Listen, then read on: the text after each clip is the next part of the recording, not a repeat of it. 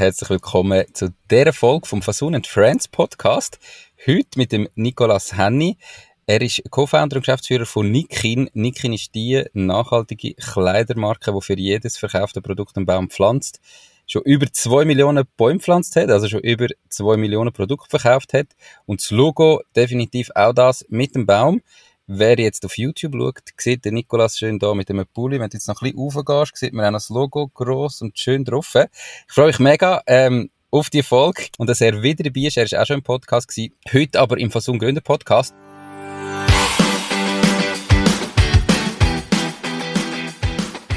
Herzlich willkommen zum Fasun Gründer Podcast bei Macht dein Ding. Hier besprechen wir detailliert alle Themen rund um die Unternehmensgründung in der Schweiz. Die Experten von Fasun haben schon tausende Gründerinnen und Gründer in die Selbstständigkeit begleitet und wissen darum genau, von was sie reden.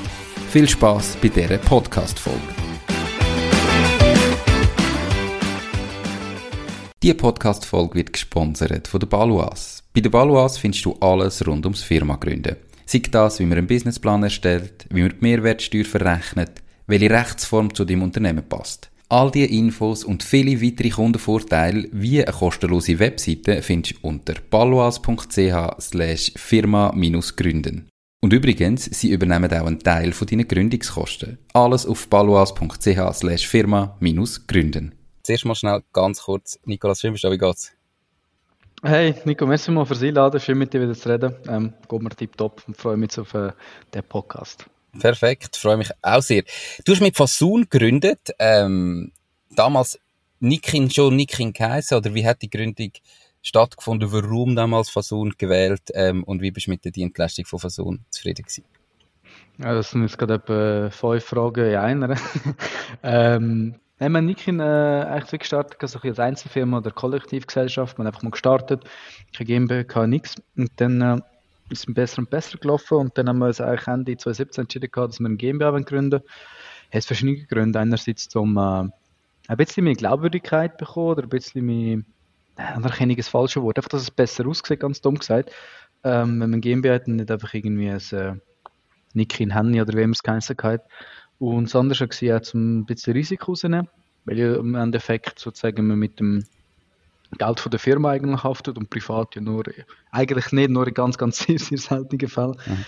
Und ja, keine Ahnung, haben wir die GmbH-Gründung gemacht. Und dann haben wir, wir gegoogelt und dann haben wir eine Versuchung gefunden. Gehabt.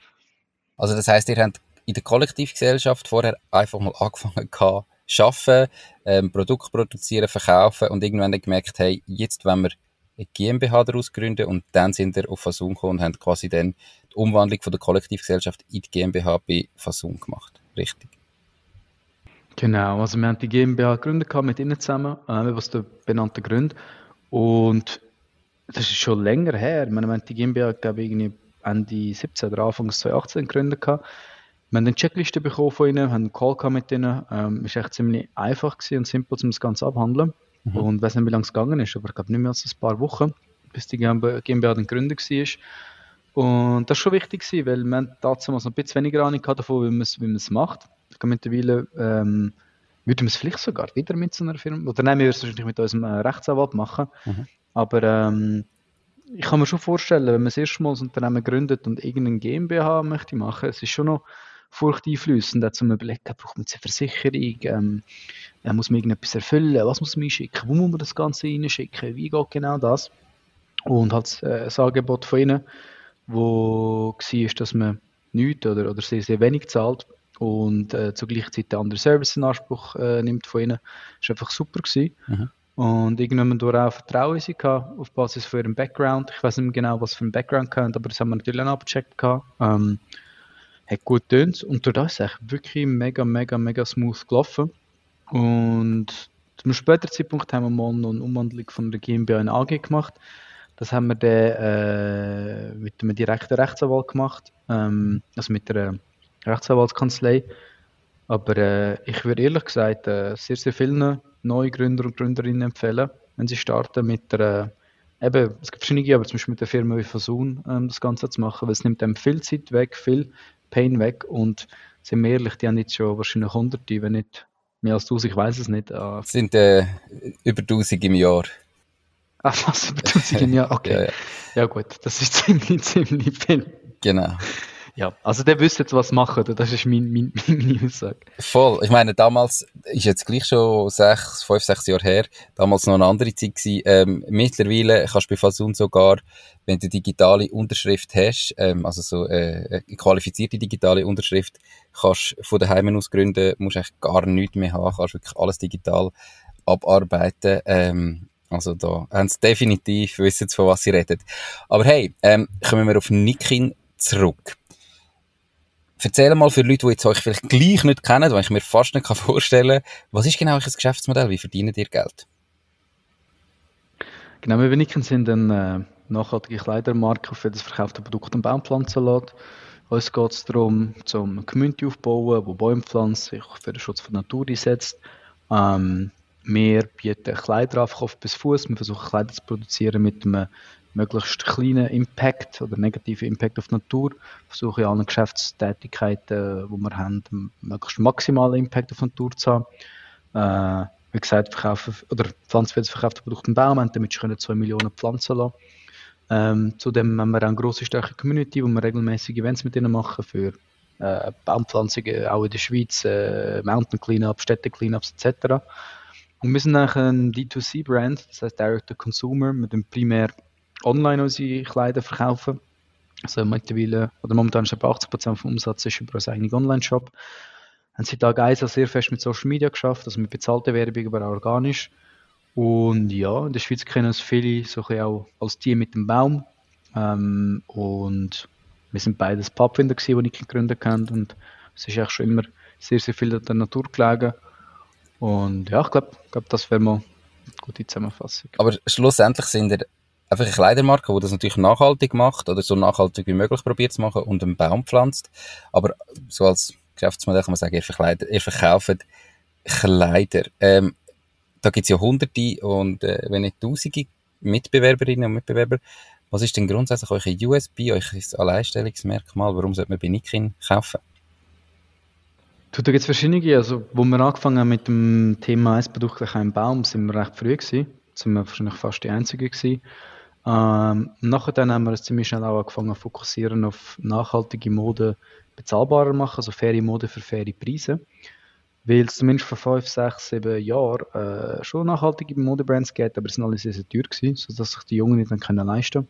Das heißt, ich finde, wir einen der besten ähm, eigentlich Preis-Leistungs-Verhältnisse. Sind auch zweimal Swiss Brand of the Year geworden im Bereich äh, äh, Preis-Leistung in der Kategorie Bekleidung das. Meine, wir produzieren Museumode in Europa. 60% äh, ist in Portugal produziert zum Beispiel.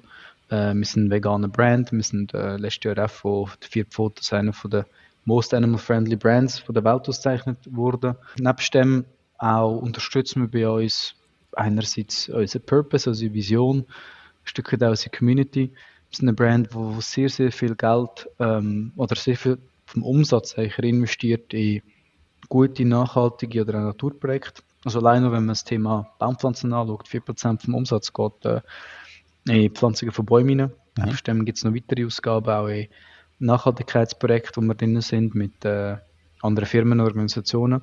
Und äh, du, am Schluss ist irgendwo durch auch der Brand, wo, wo glaube viele überzeugt. Es ist ein Brand, wo zumindest uns sehr viele sagen, sehr transparent, äh, vertrauenswürdig ist und irgendwo durch auch authentisch am Boden geblieben. Sagen uns zumindest viele Leute. Und ich glaube, irgendwie die Mischung von diesen Faktoren führt zu dem Brandbild, das wir haben und ist auch, wo, glaube ich, einige Leute überzeugt. Mhm. Also wirklich der Punkt Nachhaltigkeit sehr, sehr wichtig. Wobei ich von meiner Seite äh, als Kunde irgendwie noch würde hinzufügen, Kleider sind einfach da, also du spürst richtig Qualität oder? Also weißt, ich meine, du kannst jetzt äh, sagen, wir sind ein nachhaltiger Brand und du hast Kleider nachher, die du anleihst, die dir einfach nicht nicht gefallen, nicht stehen, einen schlechten Schnitt haben und irgendwie nach dreimal Waschen kaputt sind, das bringt ja auch niemandem etwas. Also, ihr habt ja dann auch müssen die Qualität ähm, bringen. Ist die von Anfang an so gut gewesen, wie sie heute ist? Oder habt ihr das irgendwann festgestellt, so Baumelei längt nicht? Das ist eine gute Frage. Ähm, also ganz am Anfang war das Thema Bäume. Gewesen. Ich und der Robin sind Pfadfinder, wir als äh, die beiden Gründer. Dann nach ein, zwei, drei Monaten auf Feedback von der Community haben wir angefangen auf nachhaltige Mode zu fokussieren und bis, bis dahin gar nicht gewusst haben, was das genau bedeutet. Es ist wirklich nur um Natur gegangen. Und Qualität war von Anfang an ähm, ein sehr wichtiges Thema gewesen, aber es ist nicht von Anfang an so gewesen wie jetzt. Also wir haben das konstant weiterentwickelt und wir haben auch einen Struggle gehabt von, wir haben das Material, das sagen wir nicht super nachhaltig ist, wie Acryl bei den Wintermützen, das ist einfach Erdöl, wo aber Qualität super ist und haben aber eine Alternative finden, so, wo wir drei, vier verschiedene andere Materialien testen können, bis wir das jetzige gefunden haben. Und jetzt muss ich sagen, jetzt bin ich eigentlich super happy mit der Qualität. Ich finde sie sehr, sehr gut. Nichtsdestotrotz möchten wir es gleich noch weiterentwickeln. Also ich glaube, auch da gibt es noch ähm, Raum gegenüber, aber das gibt es eigentlich immer. Das gibt es definitiv immer. Ähm, du hast in der Schweiz gegründet mit Fasun. Wie hast du so das Gründungsland Schweiz ähm, erlebt? Bist du da gut aufgenommen worden? Wie haben deine Kollegen, dein Umfeld und so weiter darauf reagiert? Die Podcast-Folge wird gesponsert von der Care for IT. Möchtest du, dass deine IT mit höchster Sicherheit, Leistungsfähigkeit und Stabilität rund um die Tour zur Verfügung steht? Mit ihren 100% klimaneutralen IT-Services kümmert sich Care4IT um deine IT- und Cloud-Infrastruktur. Proaktiv und smart zum All-inklusiv Pauschaltarif. Lad jetzt das E-Book zum Thema Cybersecurity in KMU ab unter www.care4it.ch slash mach-dies-ding und find heraus, wie du dein KMU umfassend vor IT-Risiken kannst schützen. Hey, prinzipiell finde ich ist die Schweiz auf die einen Seite ein Gründer- und Gründerinnenland, wenn man all die ETH, Tech, whatever Startups anschaut. Auf die andere Seite, wenn man es wirklich so gesamthaft anschaut, Vergleich mit anderen Ländern und auch irgendwo durch den Mindset, also die Stellung der Leute zum Gründen oder vor allem Junggründen, sind wir überhaupt kein äh, Gründer- und Gründerinnenland. Ähm, ich persönlich und wir äh, Gründer haben, haben, haben viel auch ein bisschen Kritik oder es äh, nicht an uns Glauben verspürt, sowie auch ein, eine Art herzig finden, dass wir Bäume pflanzen und Kleidchen machen und so. Und ich hätte mir in dieser Zeit schon noch viel mehr Support erhofft, also auch moralischen Support. Irgendwo durch. Da wir können sagen, dass die Schweiz ein Gründungsland ist. Und auch wenn es um Support allgemein gegangen ist beim Thema Gründungen, ähm, es hat schon Support gegeben, aber irgendwo durch sind wir doch an einem anderen Level jetzt. Also ich glaube, es ist sehr viel gegangen, es hat sehr viele Startup-Vereinigungen gegeben, es, hat, es gibt Podcasts wie deine, wo hoffentlich einige ähm, motiviert zum selber auch etwas gründen. Ähm, der Staat oder Kantone hat auch einiges gemacht. Gehabt. Also ich finde, es ist recht viel gegangen und vor eben, fünf, sechs oder, oder sieben Jahren ähm, ja, glaube ich schon, dass man noch den einen oder anderen Support mehr hätte können verlieren. Was denkst du?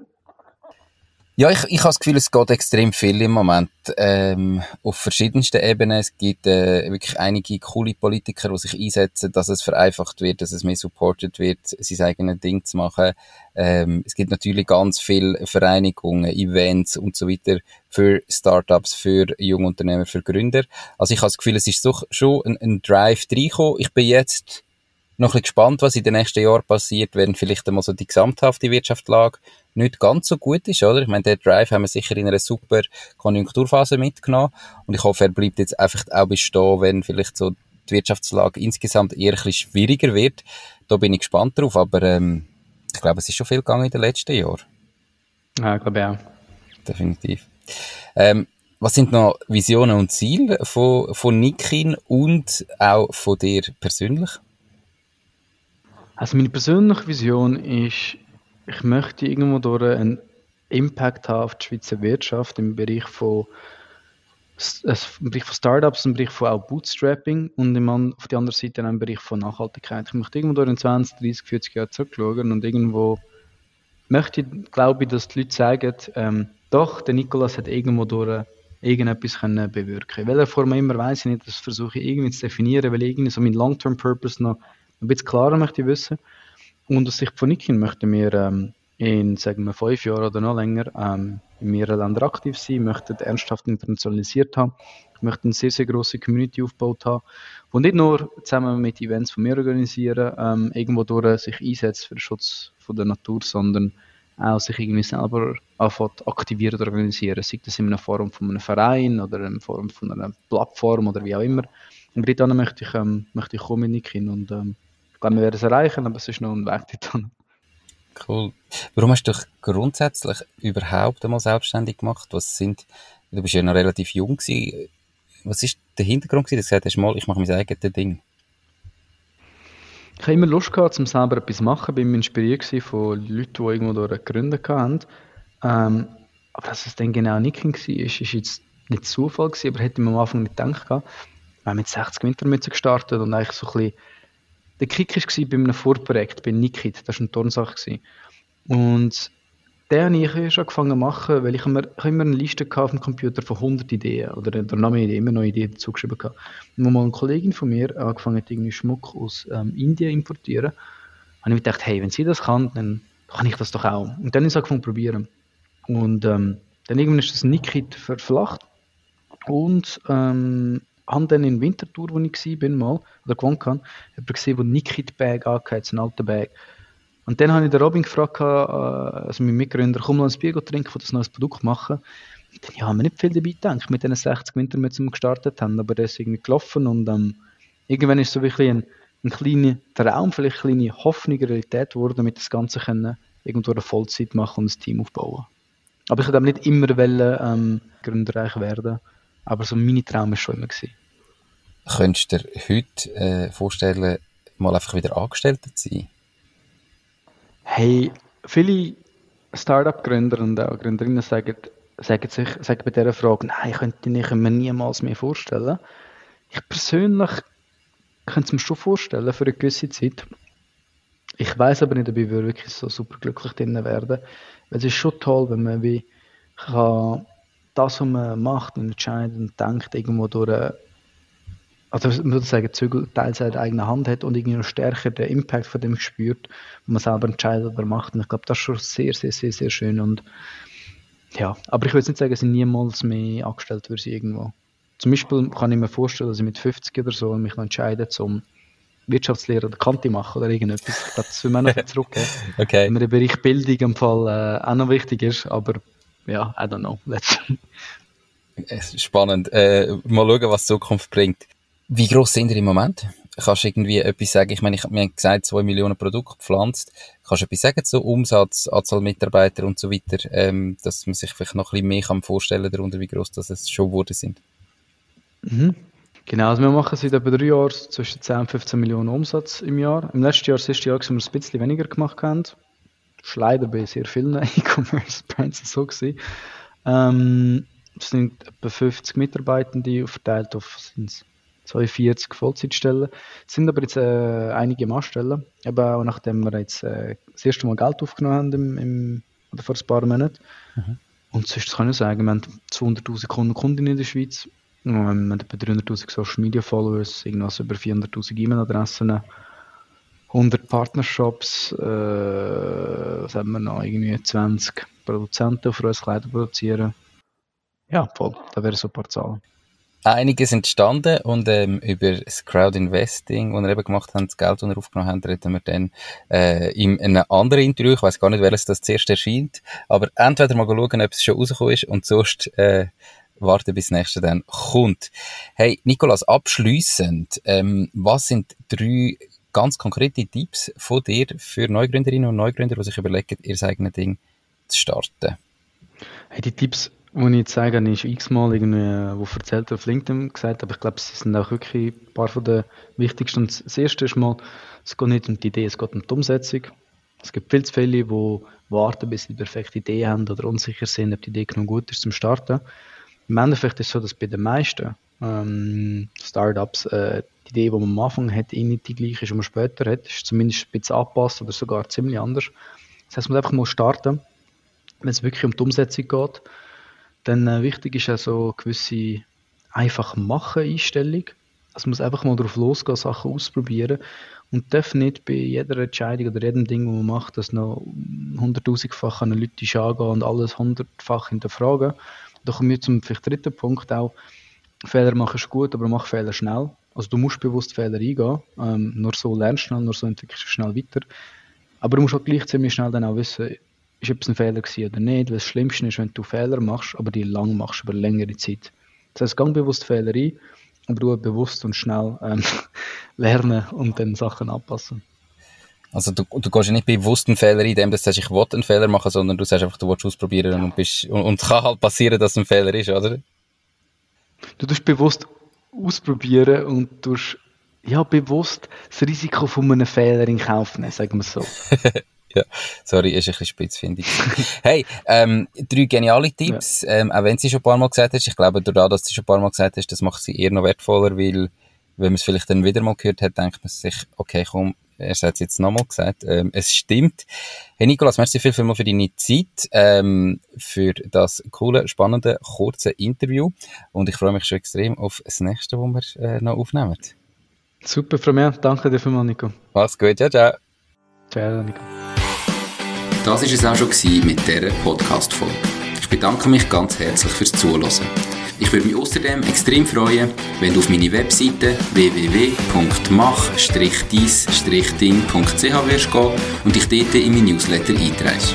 Damit kann ich dich über neue Folgen und Themen, die dir helfen, dein eigenes Ding zu starten, informieren.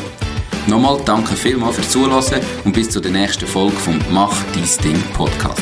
In dem Sinn, alles Gute und bis dann, dein Nico.